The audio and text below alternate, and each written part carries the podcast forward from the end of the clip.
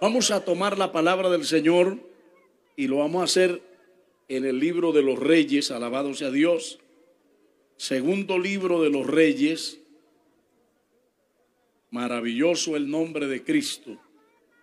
En el capítulo 2, y quiero leer la palabra que dice el verso 8 y siguientes de la manera siguiente. Tomando entonces Elías su manto, lo dobló y golpeó las aguas, las cuales se apartaron a uno y a otro lado y pasaron por lo seco.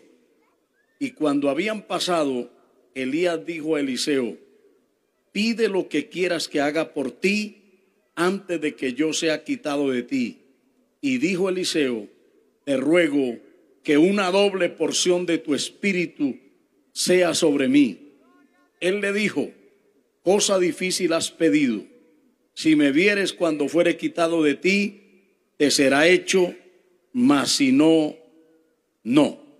Y aconteció que yendo ellos y hablando, un carro de fuego con caballo de fuego apartó a los dos, y Elías subió al cielo en un torbellino, y viéndolo Eliseo, clamaba, Padre mío, Padre mío, carro de Israel y su gente de a caballo, y nunca más le vio, y tomando sus vestidos los rompió en dos partes, y alzó luego el manto de Elías que se le había caído y volvió y se paró a la orilla del Jordán, y tomando el manto de Elías que se le había caído, golpeó las aguas y dijo, ¿dónde está Jehová, el Dios de Elías? Hasta aquí vamos a dejar la lectura de la palabra de Dios. Le invito a que tome su lugar. Alabado sea el nombre del Señor. Y hoy quiero, con la ayuda de Dios, hablar del tema la importancia de anhelar y cuidar lo que Dios nos da. Aquí tenemos la historia de un hombre que nos deja un gran ejemplo que nos inspira en nuestra vida cristiana. Y hablamos de Eliseo, porque en un momento Elías le dice que quiere bendecirlo y le habla y le dice, pide lo que quieras antes de que sea tomado de ti. Y entonces Eliseo de inmediato se expresa y le dice, quiero una doble porción de tu espíritu. Alabado sea Cristo. Es de la historia de un hombre que anhela la unción de Dios.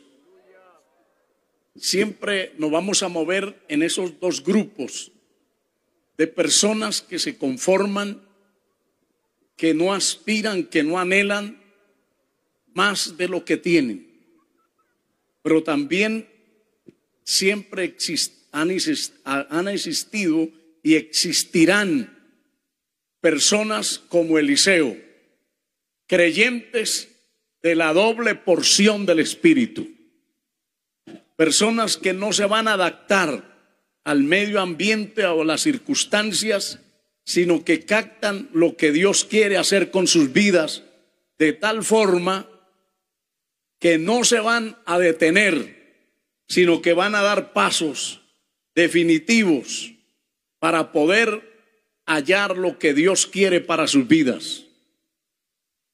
Muchas personas se han aferrado a las cosas que no sirven. Se han aferrado muchas veces a situaciones tal vez que al contrario de producirles estabilidad y bendición les han destruido y los han dañado. Hoy es común ver personas que se aferran a su pecado, a los vicios, a tantas cosas que son triviales de la vida. Sin embargo, aquí vemos a un hombre que se aferra a lo valioso.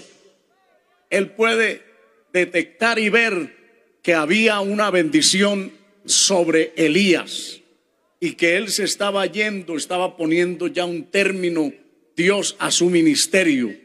pero él sabe que él tiene que seguir, que tiene que continuar y entonces anhela un poco más. Él va más adelante.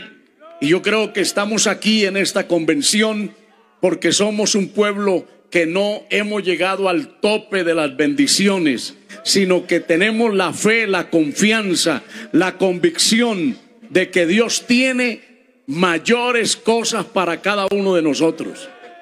Nos gozamos en lo que Dios nos ha dado, pero Dios ha puesto ese deseo, ese anhelo de buscar más de Dios. David fue el hombre que decía ardientemente deseo los atrios de la casa de Dios.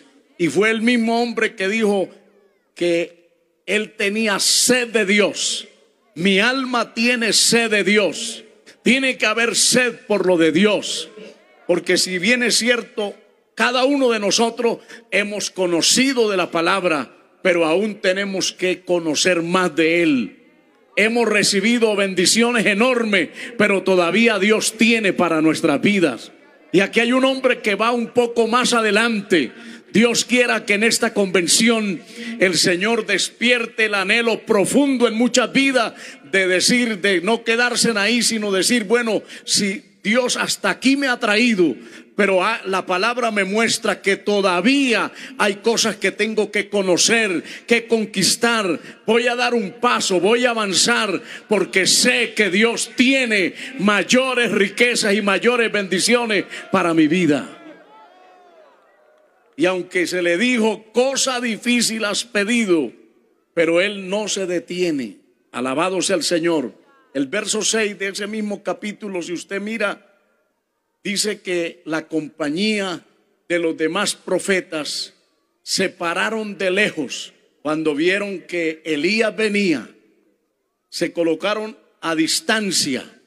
Sin embargo, Eliseo estaba cerca de Elías.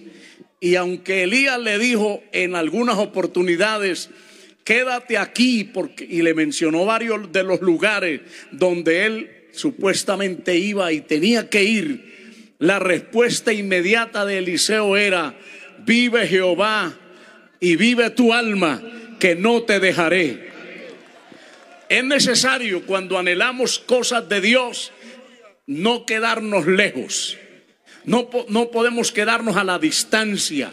Ese fue uno de los problemas del pueblo de Israel que se quedaron a la distancia y le decían a Moisés, sube tú y habla con Dios, pero nosotros esperaremos aquí. Y, y cuando uno comienza a buscar posiciones, lugares de distancia, no va a conocer, no va a recibir. Yo creo que el creyente tiene que empezar a acercarse más a Dios. Por eso el salmista decía, el acercarme a Dios es para mi bien. Los demás se pusieron a la, a la distancia, de lejos, pero Eliseo estaba cerca y aunque muchos de sus propios compañeros lo tentaron a que dejara a Elías porque ya iba a ser quitado. No, él no se dio. Aunque Elías le dijo, quédate aquí, tampoco se dio porque él iba tras una mayor bendición. Él había apuntado hacia una doble porción del Espíritu. Las personas que usted vea en las iglesias persiguiendo, buscando, insistiendo, perseverando, son personas que han comprendido que en Dios hay plenitud, que en Dios no hay escasez, que no se ha escaseado la bendición, que no ha estado en crisis el cielo, que no está en crisis el poder de Dios, que hay unción, que si hoy Dios te ha ungido, pero todavía hay aceite fresco para nuestras vidas. Por eso la convicción del salmista que no solamente decía que Dios le podía aumentar las fuerzas, sino que él decía, seré ungido con aceite fresco. Alabado sea el Señor. Y eso es porque anhelamos y creemos y estamos seguros que hay aceite. Y para esta convención hay aceite, hay unción, hay poder, hay bendición del cielo, pero se requiere de personas que no se queden a la distancia, no se quede lejos, no mire lo que está pasando, no se convierta sencillamente en alguien que observa lo que Dios está haciendo. Vuélvase una persona que sea de los que están cerca, de los que se atreven a dar pasos, de los que avanzan a pesar de los obstáculos, de la oposición, avance para la gloria del Señor y Dios va a llenar su corazón, Dios va a bendecir su vida. Aquí hay un pueblo que ha venido por respuesta de Dios y respuestas del cielo van a ver sobre nuestras vidas. Usted tal vez ha venido buscando un milagro porque usted dice, yo voy a ir a esa convención y sé que Dios puede tocar mi cuerpo. Sé que Dios puede hacer un milagro, que Dios puede retirar de mí este quebranto, puede retirar de mí esta enfermedad. Y téngalo por seguro que si usted ha venido de esa manera a, a buscar al Señor, Dios en esta hora podrá bendecir su vida de una manera poderosa, de una manera grande. Dios se va a manifestar y lo va a tocar y lo va a llenar. Yo no sé cuántos van a dar pasos en esta oportunidad hacia Dios. Aleluya. Gloria al Señor.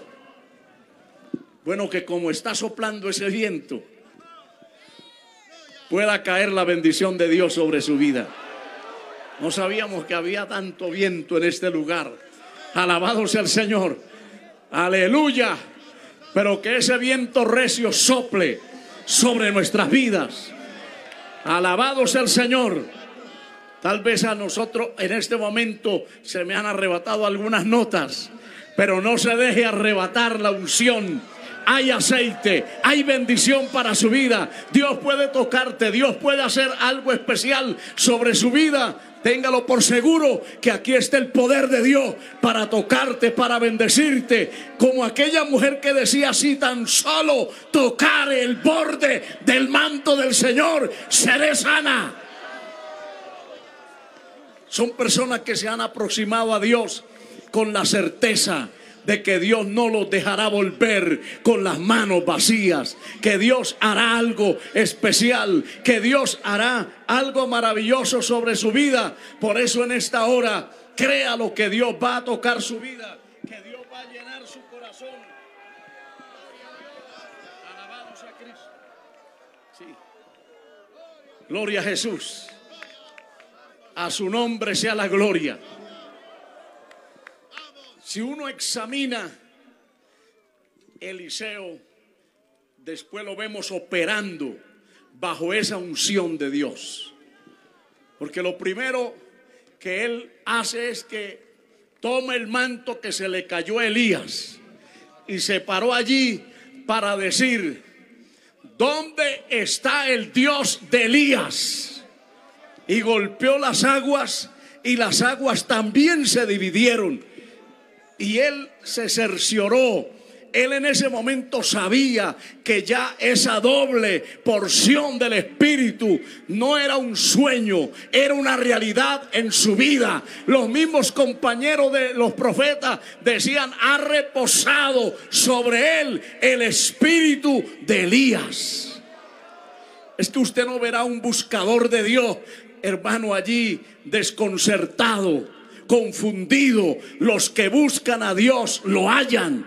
La promesa que Dios nos ha dado es que si alguien aún de madrugada lo busca, lo hallará.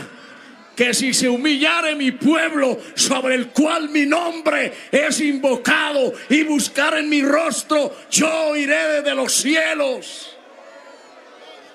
Dios envía bendición donde hayan gente que anhelan, que desean la gloria de Dios. Y ahí lo vemos a, a Eliseo operando la doble, o sea, el doble de milagros que hizo Elías. Ahora Eliseo los estaba realizando. Un hombre que conserva esa bendición de Dios, un hombre que retiene la unción, aleluya, porque hay muchas personas que reciben la unción, pero la dejan ir, la descuidan, pero nosotros no solamente somos de los que queremos que Dios hoy nos toque y mañana volver al punto cero, mañana volver a estar indiferentes, no, si usted ha pedido que el Señor lo bautice con el Espíritu Santo y Dios ha encendido ese fuego, la palabra dice, dice, el fuego no se apagará.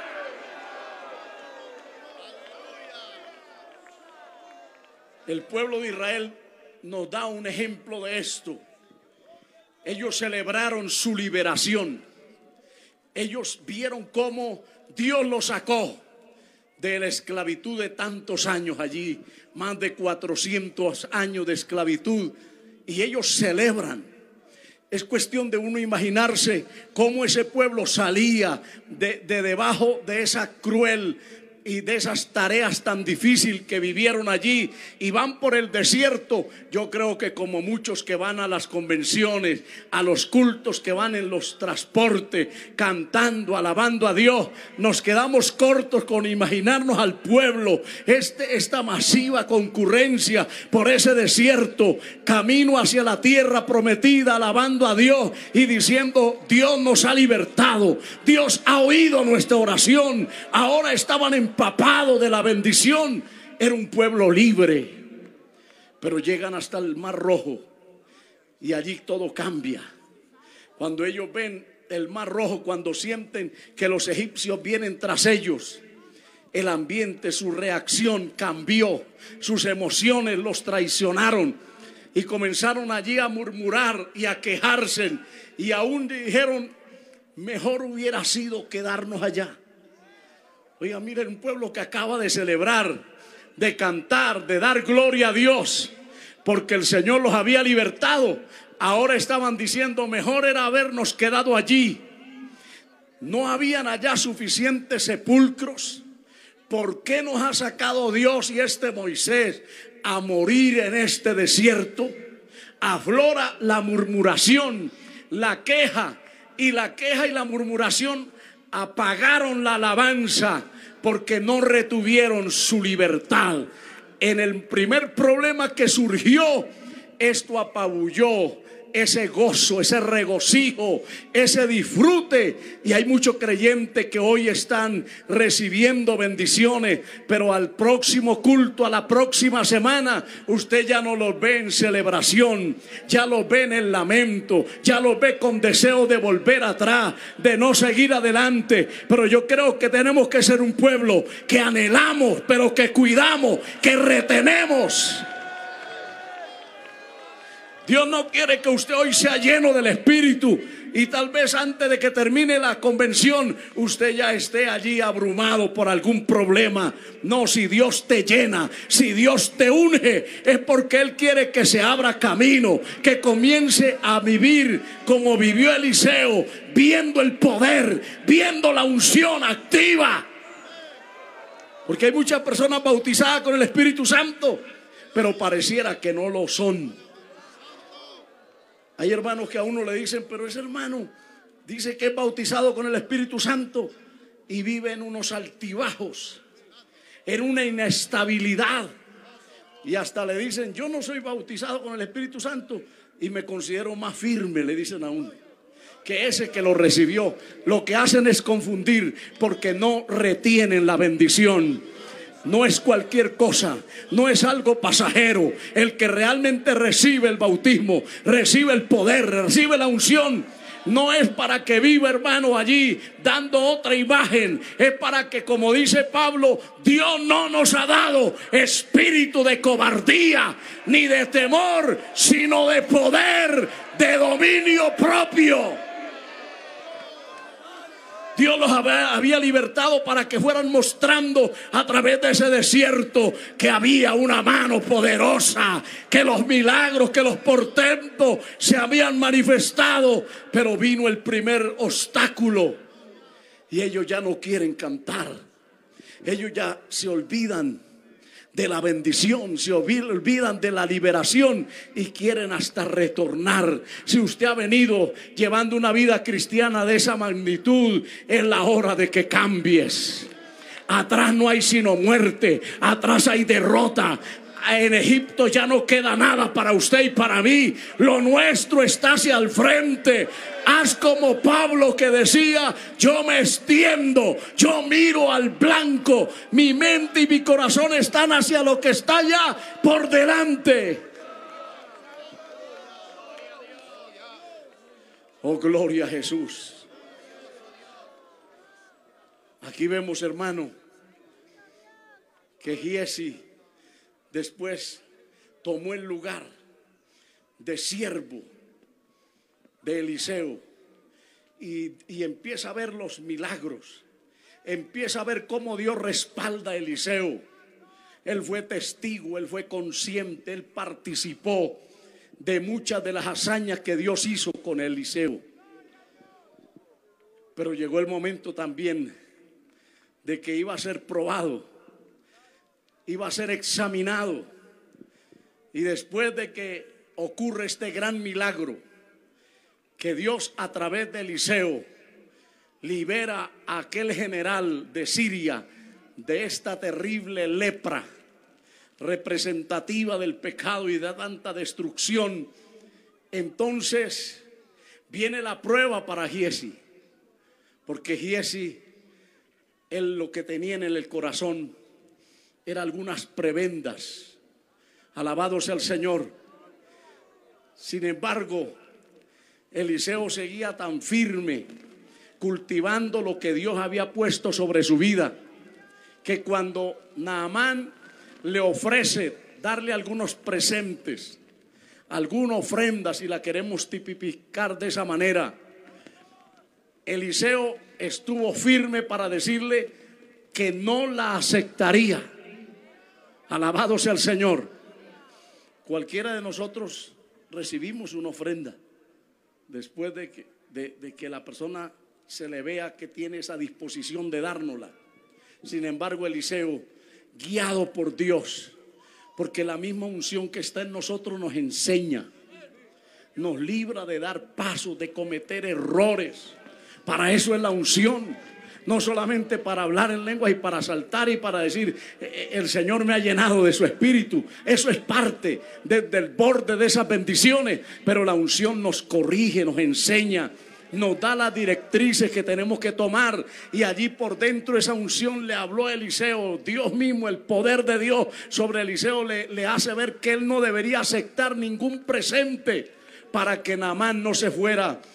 Ya diciendo, ya retribuí este milagro y se fuera creyendo que era Eliseo el que lo había hecho. Alabado sea el Señor. Eliseo fue consciente que había sido el poder de Dios y que él no estaba autorizado para recibir ninguna ofrenda. Por eso la rechazó. Pero aquel hombre se fue consciente de que Dios era soberano, hacedor de maravilla. E incluso le habla y le dice, cuando yo llegue a mi tierra, quiero que me perdonen si tengo que estar al lado del rey, tal vez en algunas prácticas religiosas paganas, y se me ve allí o se, se comunique, pero yo ya sé que esos dioses no tienen poder que esos dioses no fueron los que intervinieron. Yo me voy consciente de esta tierra que ha sido el Dios de Israel, el Dios grande, el Dios que ha hecho el cielo y la tierra. Fue el que quitó de mí la muerte y la maldición y esta lepra. Pero vea que allí estaba Giesi, que no tenía claro el enfoque de lo valioso. Cuando él rechaza la ofrenda. Y ese está pensando en, en cómo recibirla él. Y él dice, bueno, si mi, mi Señor no la acepta, yo sí quiero. Yo sí la quiero. Alabado sea el Señor.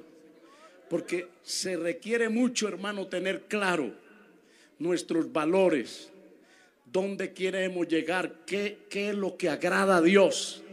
Por eso que la Biblia le recalca a uno y le dice, poned las, la mira en las cosas de arriba y no en las de la tierra. El mundo pasa y sus deseos, pero el que hace la voluntad de Dios permanece para siempre. Eliseo estaba clarísimo.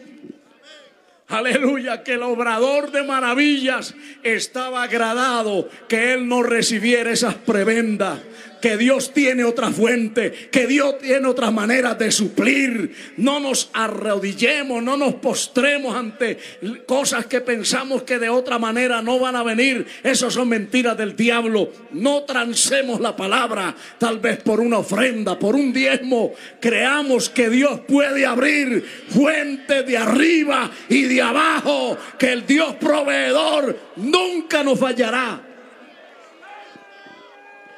como predicadores de este evangelio, vamos a ser tentados de dineros tal vez oscuros, de fuentes inapropiadas que se quieren penetrar y traérsenos a los altares del Señor, pero tenemos que aprender de Eliseo. Vive Jehová que no la aceptaré. No, se, no, no, no nos vendamos, no dejemos, hermano, que el Evangelio tenga un precio tan barato, tan asqueroso, alabado sea el Señor, se ha comunicado de misiones y de agrupaciones que ya reciben inclusive patrocinio del narcotráfico. Él lo creo que esto es nauseabundo ante los ojos de Dios. Si nosotros nos percatamos, hay que decir como Eliseo, vive Jehová, que no lo voy a aceptar y ninguno perecerá de necesidad. Se construirán los templos. Dios seguirá abriendo puertas. Dios seguirá bendiciendo. No dependemos del hombre. Dependemos del Dios que nos ha llamado.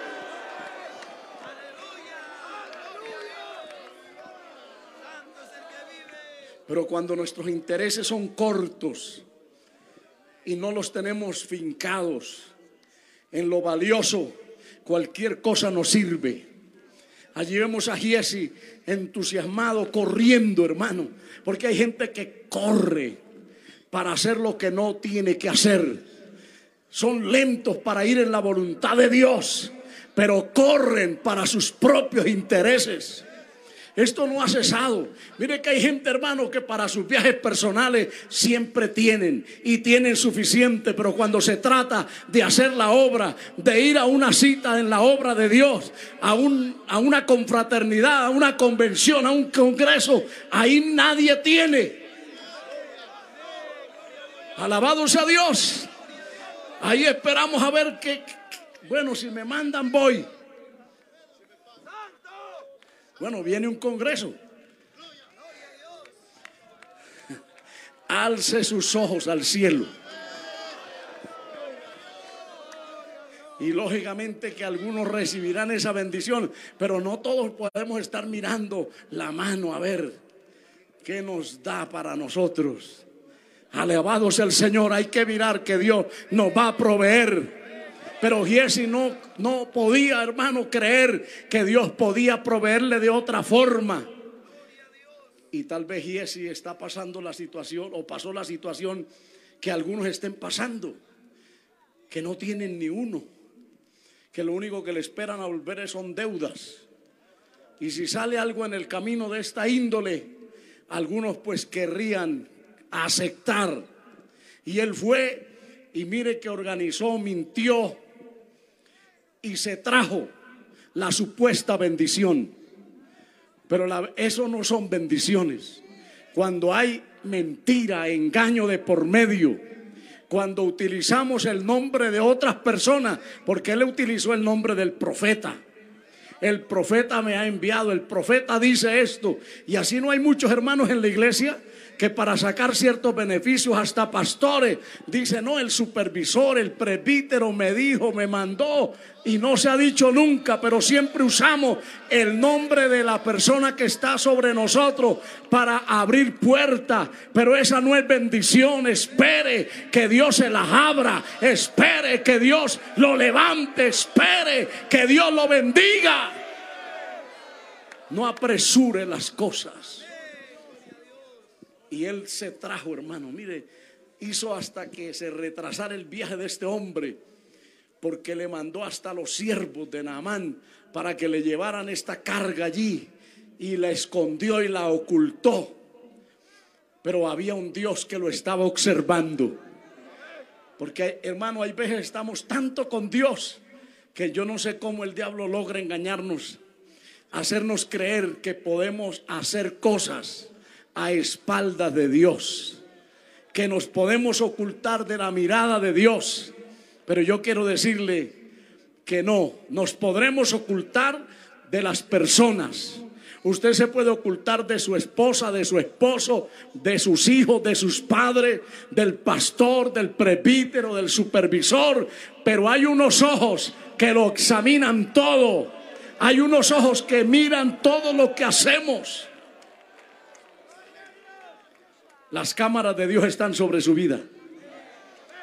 Y ese pensó que lo había hecho magnífico. Es como los delincuentes que dicen el crimen perfecto, pero no lo hay. Siempre hay una forma de accesar a esa información. Y precisamente Eliseo le dijo, y no estaba mi espíritu allí cuando tú le decías, cuando le hablabas a Naamán y pedía estas prebendas para traer para acá.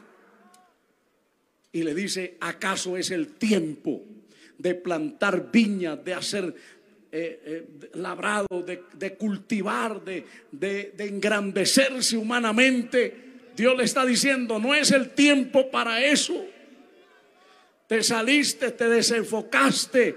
Lo principal, lo primordial, lo esencial no son los trajes, no es el dinero, no es lo que este hombre traía aquí, lo esencial es el poder, es la unción. Pero Giesi la estaba perdiendo, no pasó la prueba. Giesi podía haber sido como fue Eliseo el sucesor de Elías, también podría llegar a, alcanzar alguna bendición. Pero Eliseo le dijo, pues la lepra, si quisiste las prebendas de Namán, también tiene que aceptar lo que se le cayó a él, la lepra.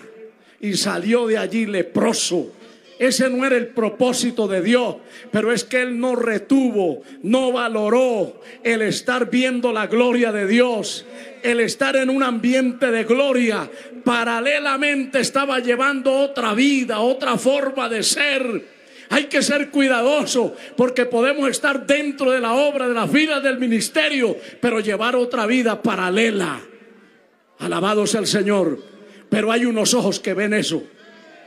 Alabado sea el Señor, no importa dónde te metas, Dios lo va a sacar a la luz. Es que la palabra lo dice. Lo que está escondido a oscuras, Dios hará brillar el sol. A David Dios le dijo, lo que tú hiciste en oculto, yo lo haré en público. A su nombre sea la gloria. Hay que valorar lo que hemos recibido de Dios. Tenemos el caso de Elí, un hombre que, que Dios le dice, yo te levanté como sacerdote.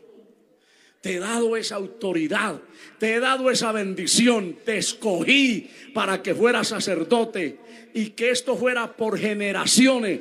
Involucra, mire qué gran promesa no solamente la vida de Elí, sino de toda su familia, toda su descendencia, participarían de las bendiciones de Dios.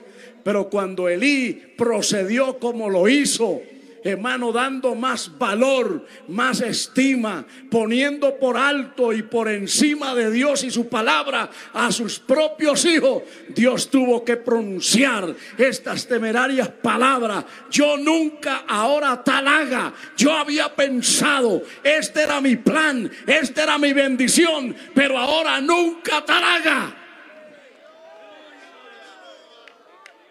Es como diciendo, cancelo lo que quería hacer contigo. Retiro. Porque el que da también puede retirar. Hoy hay mucha gente que, por ahí, por un, un himnólogo por ahí que sacó una alabanza, que la unción Dios te la dio y nadie te la puede quitar. Y de ahí se agarran muchos que piensan que pueden hacer y deshacer, yo estoy convencido que el que da también puede tomar. El libro de Samuel dice que en él está el dar la vida y también quitarla. ¿Y por qué no? Dios puede dar ministerio, Dios puede dar dones, Dios puede dar gracia, Dios puede poner su respaldo, pero Dios no se ata. No hay una patente, no hay una escritura personalizada para decirle, este hombre será así, con el único que Dios le dijo, te bendeciré sin ninguna condición, fue con Abraham. Pero de ahí en adelante todo está condicionado a la obediencia de la palabra, al sometimiento a Dios, a nuestra vida de rectitud y de santidad, que vivamos, alabados el Señor. Y qué bueno que sea así, hermano. Qué bueno que es así. Porque si muchas veces abusamos, porque Dios no es que al primer instante, a la primera equivocación, Dios nos corte, Dios nos saque, Dios nos quita. No. Alabado sea el Señor. Dios nos da oportunidades. Dios es un Dios de oportunidades. Cuando ya Dios se desagrada de una persona, es porque le dio muchas oportunidades. Y Dios que pesa el corazón se da cuenta que esa persona no quiere enderezarse, que no quiere vivir para Dios, que ya hay otras cosas que han dominado su vida y que está siguiendo ese camino, esa ruta que las ambiciones terrenales le han puesto en su vida. Y entonces Dios entra a actuar como le pasó a Elí, que Dios le dijo, ahora nunca tal haga esto, alabado sea el Señor. Qué tremendo. Le pasó a Barat. Dios le habló y le dijo que le iba a dar la liberación del pueblo, que le iba a dar la victoria. Pero Barat le dijo a Débora, yo, si tú no vas, yo no iré. Alabado sea el Señor. Pero la promesa estaba para Barat que iba a tener la victoria. Sin embargo, él no quiso. ¿Y qué ocurrió?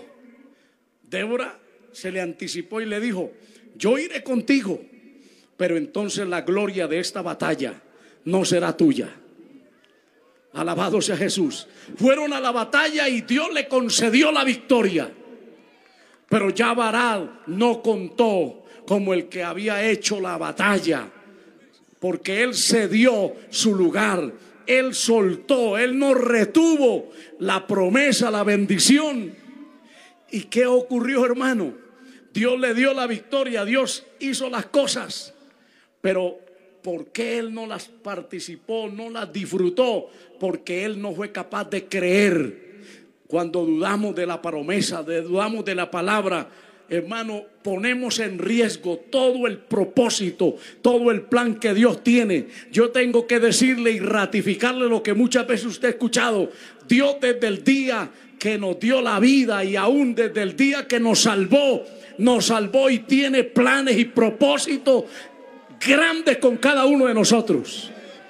Porque si Dios hubiera sido para salvarlo solamente, ya a usted o a mí Dios nos hubiera llevado a su presencia. Pero si nos tiene Dios aquí en esta tierra, es que hay una agenda, hay una misión, hay un trabajo que realizar, hay algo que hacer. Dios ha querido incluirte a usted y a mí para ayudar a propagar este evangelio, para que el poder de Dios se muestre a través de su vida, para que otros digan realmente Dios está ahí. Barad se perdió la bendición por no creer que Dios le iba a conceder la victoria. En el libro de Mateo se nos habla de, esta enseñanza de los talentos. A uno se le da cinco, al otro dos y a otro uno. Todos los demás lo recibieron, lo, lo disfrutaron y lo multiplicaron. Pero el último dice que él tuvo miedo y fue y lo escondió. Y luego viene a rendir el informe y le dice, yo te conocí y te conozco que eres duro, que ciegas donde no sembraste, Por eso tuve miedo y fui, oculté y escondí el talento, pero aquí tienes lo que es tuyo. El miedo dejó fuera de la bendición a este hombre.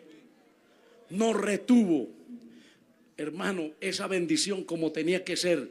Vea que los demás recibieron esos talentos y dijeron, ya está claro, lo he entendido, esto hay que trabajarlo, esto hay que ejercitarlo, esto hay que multiplicarlo. Y volvieron con gozo diciendo, tú me diste cinco y he ganado otros cinco, me diste dos y he ganado otros dos. Y el Señor le dijo, bien buen siervo, en lo poco has sido fiel en lo mucho te pondré, entra en el gozo de tu Señor. Pero a este que tuvo miedo, porque el miedo nos paraliza, el miedo muchas veces nos deja fuera de los planes de Dios, no nos deja que emprendamos cosas y el creyente no está guiado por los miedos, por los temores, todas esas son sensaciones, sentimientos humanos, pero el creyente tiene que depender de Dios. Usted y yo podremos ser las personas más tímidas, más incapaces, pero tenemos que abrirnos paso porque ahora el que está en nosotros es más poderoso que el que está en el mundo. El diablo presenta de una manera impresionante para atemorizarnos y para hacernos ver que tal vez ahí no va a pasar nada. Pero eso es si fuéramos solos. Pero si el Señor va delante de nosotros, no importa que el lugar sea difícil, sea duro, si Dios te envía, te va a respaldar. Si Dios te ha mandado, te va a suplir, te va a acompañar, va a estar la bendición de Dios sobre tu vida. Por eso estamos hablando de lo importante de uno anhelar y cuidar lo que Dios nos ha dado. Porque en cada uno de nosotros hay bendiciones que tenemos que extender, multiplicar. Dios nos ha dado una base, pero dependerá de usted o de mí si nos quedamos ahí, o retrocedemos, o nos desviamos, o si seguimos. Alabado sea el Señor. La Biblia nos habla de otro hombre que me parece que tiene en alguna forma una similitud también con Eliseo y es Javes. Javes creció en un ambiente muy difícil, con un estigma sobre su vida. Su nombre habla de dolor o el, o el que hace doler. Y otro significado de ese nombre es seco. Y cuando hablamos de algo seco es algo árido algo que le falta agua, que no tiene la fuerza para producir. Pero llegó un momento, hermano, en la vida de Javes que no se limitó a esa vida. Muchas personas hemos enfrentado barreras más que otros. Esa es la verdad. Pero eso no quiere decir que nosotros nos vayamos a quedar ahí o que vayamos a dar un paso hacia atrás. Javes determinó poner término a esa vida limitada. Y, la, la palabra de Dios dice que llegó a ser más ilustre que sus hermanos. Uno tiene que determinar, uno tiene que buscar, uno tiene que abrirse paso. Alabado sea el Señor. Y este hombre vino a Dios a orarle. La oración es maravillosa porque le dice, oh si me dieras bendición y ensancharas mi territorio. Él viene pidiéndole que Dios le añada, que ya no está conforme, que no quiere vivir en ese estado, que quiere pasar a otro plano, que quiere dar un paso más adelante, que ya era suficiente. Yo no sé cuántos habrán pasado situaciones difíciles en su adolescencia, en su niñez, y aún en su vida tal vez adulta y eso los tenga allí al margen, allí como pensativos, más bien en un estado negativo de dar un paso, alabado sea el Señor, para alcanzar lo que Dios realmente tiene y quiere concretar en su vida. Pero tal vez como Javes, hoy sea el día para usted ponerle término a esa situación de aridez, a esa situación de estigma, donde otros digan, este lo único que causa es dolor. Probable que haya hermanos que llevan sobre sí ese estigma también y que digan, bueno, a mí por donde voy me dicen que yo lo que causo es problemas, que yo no hago nada positivo. En la casa lo escucho, en el trabajo, en la iglesia ahora lo escucho también que no hago bien las cosas. Pues yo creo que es la hora de que esto cambie. Porque en Dios hay cambios. Ustedes han estado escuchando aquí testimonios de lo que hace Dios, de lo que hace el poder de la palabra, de lo que hace la unción de Dios. Dios tiene la forma de cambiar de lo que no, lo que no era hacer algo positivo. Hoy nosotros somos ese producto. Aquí vemos muchos que tal vez éramos inservibles para Dios inútiles aún a la sociedad. Lo que causábamos era dificultades y problemas, pero eso lo revirtió el Calvario, la obra de la cruz, la obra de Jesucristo. Allí en la cruz cambió ese estigma y hoy la sociedad y esta ciudad podrá ver mujeres y hombres que antes no eran útiles, pero ahora lo son. Este país y el mundo está viendo que algo glorioso está Dios haciendo. Alabado sea Jesús. Dice que le pidió que Dios le ensanchara el territorio, pero le pide algo. Él, él le pide no solamente bendición, sino cercanía, compañía. Porque hermano, cuando uno se proyecta en Dios y quiere más de Dios, jamás uno debe pensar que lo va uno a hacer solo que entre más Dios deposite cosas en nuestra vida, necesitamos más la compañía de Dios, la cercanía de Dios. Él le dice, y quiero que tu mano esté sobre mí para que el mal no me dañe. Creo que a muchos nos ha hecho falta orar y decir, así como me vas a bendecir, Señor, quiero que también me proteja, quiero que también me asista el temor de tu presencia, que nunca me llene de arrogancia, que nunca desconozca que es tu poder, que es tu presencia, la que ha cambiado, la que ha transformado, la que ha hecho de esto, de, mi vida que era vil, algo útil.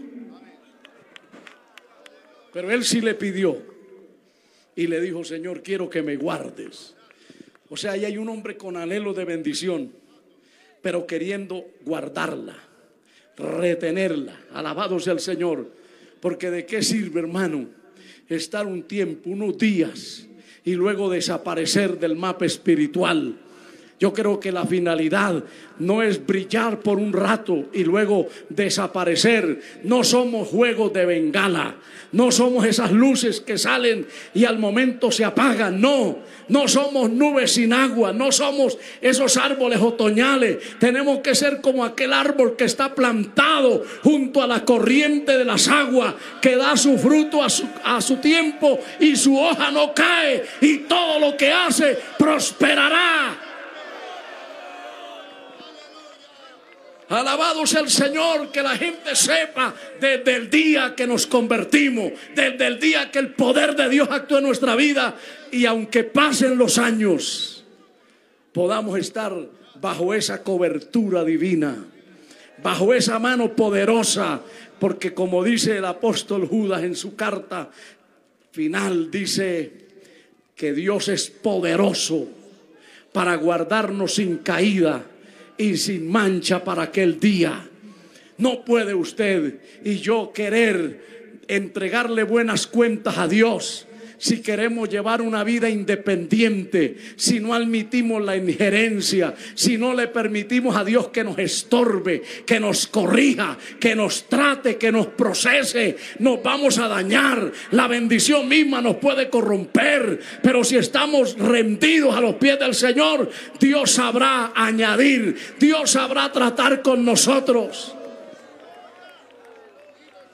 Dios bendijo al apóstol Pablo pero Dios permitió un aguijón. Alabado sea el Señor. Y si es así, bendito esos aguijones. Porque ese aguijón era para que Pablo no se dañara. Y, y yo revisando mi propia vida y la vida de muchas personas, yo encuentro que Dios nos ha dejado algo. Que cuando empezamos a no depender de Dios, Dios simplemente activa eso. Amén, el aguijón ahí. Una tecla y de nuevo al piso. Alabado sea el Señor. Yo conocí a alguien que, que mientras él se mantenía humillado delante de Dios, sus piernas estaban sanas. Él aflojaba y comenzaban las úlceras a aparecer. Y él entendía, tengo que encerrarme de nuevo. Alabado sea el Señor. Dios deja cosas. Dios permite aún personas que nos limen, que traten con nuestro carácter. Pero todo lo que Dios permita, por eso dice Romanos, a los que aman a Dios, todas las cosas les ayudan a bien.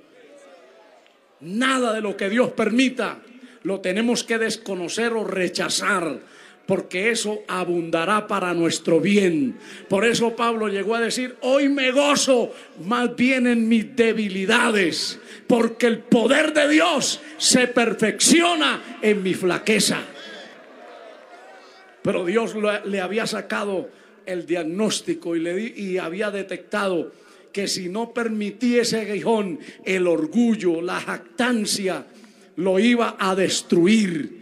¿Y a cuántos hermanos de las iglesias, a cuántos compañeros nuestros, hermano, la bendición, el crecer, el abundar, el llegar a, a ser realmente instrumentos muy significativos en las manos de Dios, les ha causado un gran estrago en su vida espiritual porque no le han permitido, no han orado como Javes. Quiero que me bendigas, quiero que hagas cosas extraordinarias conmigo, pero Señor, quiero estar en tus manos.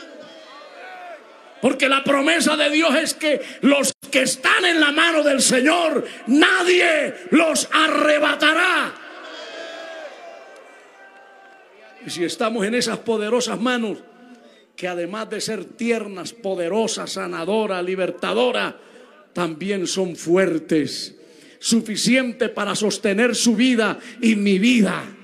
Hermano, muchas veces permitimos que el diablo celebre triunfo sobre nuestras vidas porque no le, no le permitimos a Dios, no nos rendimos, no lloramos a tiempo, no oramos para que Dios nos guarde. Yo he visto gente ayunando y llorando después de que han caído, pero antes Dios los inquietaba hacerlo y no lo hacían, no se humillaban delante de Dios. Y la Biblia dice que antes de la caída es la soberbia. Pero es mejor orar antes. Es mejor llorar a tiempo. Es mejor suplicar. Por eso este hombre, a la par de pedir bendición, decía, Señor, protéjame, guárdame, líbrame. Y dice, y Dios le otorgó lo que le pidió. A Dios le gustaron ciertas oraciones que hicieron muchos congéneros nuestros. En el caso de Salomón, cuando le pidió sabiduría. Alabado sea el Señor. Y así otros, alabados a Cristo, que le pidieron al Señor en un momento de necesidad y Dios se agradó de esa petición. Quiera Dios que Dios se agrade de su clamor, de su oración. Si usted está diciendo, Señor, yo quiero más de ti, quiero más de tu poder, quiero más de tu presencia, pero también quiero que me guarde. Y la Biblia dice que Dios lo levantó y lo hizo más ilustre que sus hermanos.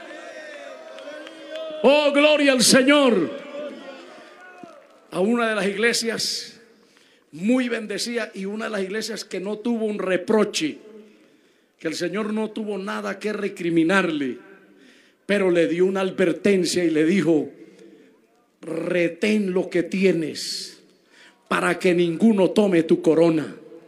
Alabado sea el Señor. Él estaba diciendo, estás bien, estás en lo correcto, estás en la senda, pero retén lo que tienes. No permita que otro le arrebate tu bendición. Alabado sea Cristo. Giesi dejó que la codicia le arrebatara la unción y en lugar de terminar sus días victorioso y bendecido, tuvo que terminar leproso. Pero usted ve Eliseo, un hombre que retuvo la unción, que supo que eso venía del cielo, porque a él no se le dio fácil las cosas, él le tocó pagar un precio. Yo no sé cuántos de los que estamos aquí estamos dispuestos a pagar el precio por esa unción, por ese ministerio, para arribar, para salir tal vez del lodo y estar allí en sitio de honor. Hay que pagar un precio. Por eso el dicho popular que el que fácilmente recibe las cosas no las valora y que no las valora hasta que las pierde. Vean el caso de Sansón. Sansón no le tocó nada. Desde antes de nacer, Dios ya le habló que lo iba a ungir y que había nacido con un plan y un propósito que comenzaría a salvar a Israel. Nace y a medida que va creciendo, está creciendo también ese poder, esa fuerza, eso que venía del cielo. No le costó nada, pero tampoco él hizo nada para retener la unción y el poder. Por eso lo vemos, hermano, perderlo todo. Porque cuando no se valora, hay muchas personas que a uno le preguntan, pastor, ¿y por qué a mí me ha costado tanto que el Señor me bautice? Y a ese otro viene y en el primer culto es bautizado. Dios sabe cómo somos por dentro. Dios sabe lo que necesitamos. Y tal vez el Señor quiere que usted y a, mí tal vez nos costó recibirlo, pero lo vamos a valorar. Pero a lo mejor usted que ni, yo he escuchado, yo ni siquiera estaba esperando esa bendición y me cayó y me llenó el Señor. Y así ha sido, hermano. Han habido cultos que esa persona no venía ni siquiera pensando que esa noche el Señor lo bautizaría y el poder de Dios cayó y fue bautizado. Y otro que había hasta ayunado, orado, no recibió. Y hay gente, hay personas que entran en conflicto con eso y pelean con Dios y discuten y por qué estoy así, pero es que Dios te conoce. No pelees con Dios acepte el proceso. Tal vez Dios quiere que usted lo valore. Porque esos que muchos lo han retenido, pero otros que lo han recibido tan fácil, ni siquiera, hermano, lo disfrutan. Alabado sea el Señor. Pero tal vez a usted le está costando. Pero cuando lo reciba, usted va a acordarse siempre. Esto tuve que humillarme. El Señor me hizo esperar. Él podía haberlo hecho en cualquier momento, pero no lo hizo para que yo entienda que esto lo tengo que cuidar. El escritor a los hebreos da una palabra y dice en el capítulo 2 que es necesario que que con más diligencia atendamos a lo que hemos oído, no sea que nos delicemos. Y luego mete entre medio de ese pasaje la gran pregunta, ¿cómo escaparemos si descuidamos una salvación tan grande? ¿Cómo escaparemos? Dios nos ha salvado, nos ha lavado con su sangre nos ha ungido con su espíritu, ha puesto conocimiento de la palabra, nos ha enseñado cosas grandes y ocultas que no conocíamos, pero tenemos que guardar retener esa bendición. No deje que nadie se la quite, que nadie se la arrebate. En la hora de decirle a Dios, Señor, tú me has levantado. Ayúdame a ser consecuente, a vivir el Evangelio, a vivir como un ministro tuyo, a vivir como un adorador. Si Dios te ha dado la capacidad en la música, en el canto, no se vuelva allí un farandulero aterrice, no se deje contagiar de las pantallas de la televisión, de los conciertos mundanos. Usted no es un cualquiera, usted es un redimido, eres un adorador de Dios. Conserve esa bendición. Dios no quiere que se parezca más al mundo. Dios quiere que se parezca más a los cristianos de la Biblia. Alabado sea Dios. Eso es cuidar. es retener lo que Dios nos ha dado. Esta obra y cada uno como cristianos y como ministro del Evangelio somos atacados, somos presionados. El diablo lanza de una manera y de otra ataques contra nuestras vidas para que nos debilitemos, para que cambiemos, para que nos volvamos como cualquier concilio donde se alberga de todo. Pero nosotros tenemos una encomienda del Señor, que tenemos que ser retenedores de la sana palabra.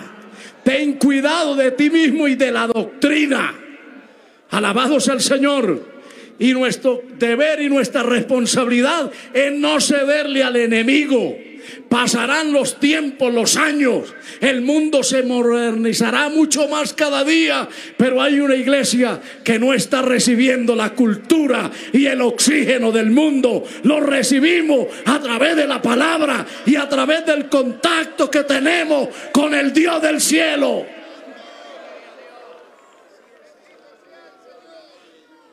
Alabado sea Jesús. Hay personas que cuando tenían el trabajo no lo cuidaron.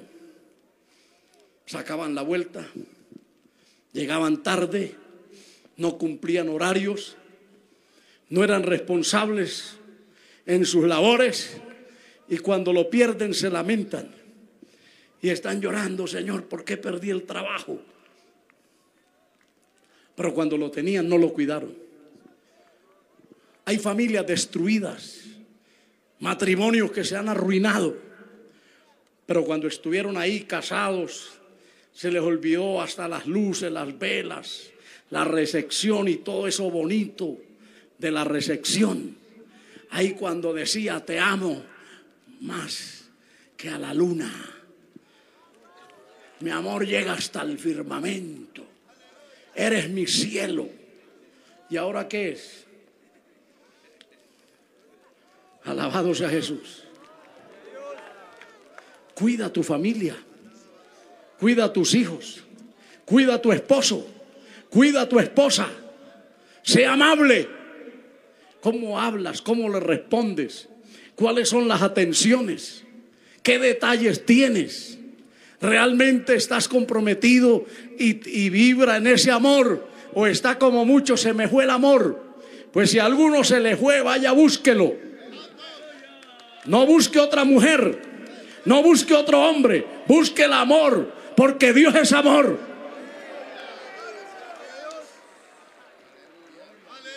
¿O será que la está viendo ya pasadita de moda? Ya no quiere la, figura que tiene. Alabado sea el Señor. ¿Qué le está pasando? Cuida lo que tienes. Alabado sea el nombre de Cristo. Hay veces, hermano, perdemos las bendiciones de Dios porque no las valoramos. Hermanos que se les dio oportunidad en la iglesia, que se les nombró para distintas eh, digamos, labores dentro de la iglesia, ministerio, y allí refunfuñaban y siempre estaban discutiendo, había un dejo de descontento, no estaban integrados, estaban allí siempre por su lado, independiente, y cuando se deponen de esas posiciones, entonces se, se, transforman, se dañan y dicen, me destruyeron, le echan la culpa al pastor, a la iglesia, pero ¿por qué no cuidó en esa labor que aunque para usted fue pequeña, aunque para Dios las labores son iguales? Nosotros somos los que distinguimos estas cosas. Hermano, para un ángel, si el ángel Dios le dice, vaya y retire ese vaso de allá, el ángel viene a retirarlo. Pero si le dice, vaya y dele un mensaje al presidente de Estados Unidos, el ángel va a hacer lo mismo con la misma destreza y disposición. Somos nosotros que si son ciertas tareas, eso no es para mí. Eso era antes. Yo ya mucho tiempo cargué sillas, ahora ya no me... Ahora soy presbítero, papá. Si quiere le muestro las credenciales, papá. Alabado sea el Señor. ¿Por qué no valoramos? ¿Por qué no seguimos ahí con la humildad que nos caracterizó cuando empezamos, cuando entramos?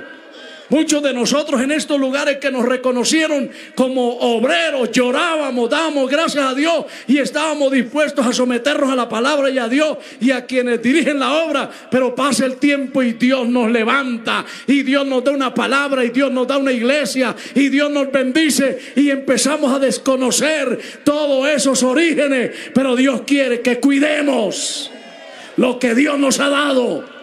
Porque el que cuida lo que Dios le ha dado, la palabra dice al que tiene, se le dará más. Y al que pierde lo que ha tenido, aún lo que tiene se le quitará. Es ese principio con Dios. Por eso en esta hora, en esta tarde, yo le llamo a que anhelemos, anhelemos bendiciones de Dios. El cielo no está en crisis. ¿Cuántos saben que de arriba viene el poder, de arriba vienen los ministerios, de arriba viene la bendición? Alabado sea Jesús. Pero hay que cuidar lo que Dios nos da. Si usted sabe, porque nadie puede cruzarse de brazos aquí y decir, yo no he recibido nada de Dios. No, no puede decir como la viuda, tu sierva no tiene nada. No, sí tienes. Tienes aceite, tiene bendición, tiene material, tiene gracia de Dios, tiene Espíritu Santo, tiene muchas cosas con las cuales podremos en el nombre de Jesús hacer temblar el infierno mismo, hacer retroceder el poder satánico. Por eso en esta tarde, todo el que quiera venir a la presencia de Dios diciéndole, Señor, yo quiero más de ti, pero también quiero que me guardes, que mi corazón no se dañe, que aunque tú me añadas bendición, que aunque tú hagas cosas grandes conmigo, Señor, yo me mantenga fiel, no deje de lado lo tuyo. Si alguien ha dejado la oración, ha dejado la búsqueda, está dejando fugar la bendición. Ha venido pasando los últimos meses esa crisis que no te deja adorar, que no te deja casi asistir al culto, que estás cambiando la gloria de Dios por negocio, por cosas materiales. El afán, la ansiedad te está cautivando. Esta es la tarde para decirle, Señor, yo quiero sacudirme de todo esto porque es más grande lo que tú me has dado. El haberme salvado, el haberme levantado, es mucho más grande que todo lo que yo me pueda imaginar. Más que ese auto, más que esa casa, más que esa profesión, más que ese negocio. Todo eso es perecedero, pero lo que tú me has dado es eterno. Ayúdame a retenerlo, a guardarlo, a serte fiel.